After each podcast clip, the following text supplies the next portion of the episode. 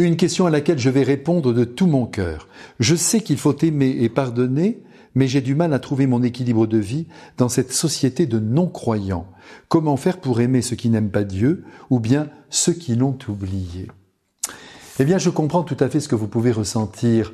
Votre sentiment est légitime, d'autant plus que déjà dans la vie courante, lorsque l'on aime une personne, on ne comprend pas que les autres ne puissent pas l'aimer.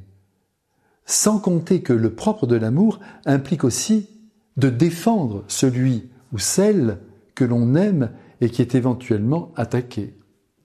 Dans notre société, même si l'on ne va pas jouer les persécutés, par moments, nous pouvons avoir l'impression que ceux qui professent la foi catholique sont totalement déconsidérés, montrés du doigt, placés dans le camp d'extermination des réacs, des has qui sont opposés, paraît-il, à tout progrès. Voilà ce que nous serions.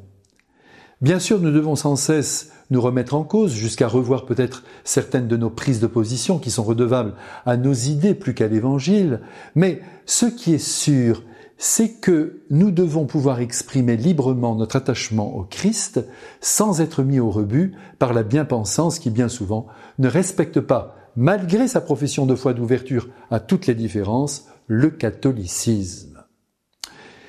Ceci dit, Contemplez avec moi l'attitude de Marie, l'attitude de Saint Jean et de Marie-Madeleine au pied de la croix. Ils sont face aux assassins du Christ. Et ils restent en silence, ils contemplent le Christ, ils ne se rebellent pas, ils ne crachent pas sur euh, ses bourreaux, ils prient, ils compatissent. Et je crois pouvoir affirmer que Marie, en cet instant tragique, porte déjà sur le chemin du calvaire toute l'humanité sans rejeter qui que ce soit, travaillant ainsi à la conversion à l'amour et à la foi de tous les hommes de tous les temps. Donc, avec moi, vous qui m'écrivez maintenant, essayez de vivre de cette espérance mariale sans écarter aucune personne de votre cœur, surtout pas celles qui sont offensives et qui vous blessent par leurs propos discriminatoires et méchants. Nous avons reçu du Christ lui-même la charge de faire triompher l'amour partout, tout autour de nous. Et ce triomphe ne peut passer que par une volonté expresse de notre part de ne juger personne négativement, en se souvenant que Jésus aime tous les hommes et qu'il les considère tous, et pour certains potentiellement, comme ses enfants bien-aimés. À bientôt.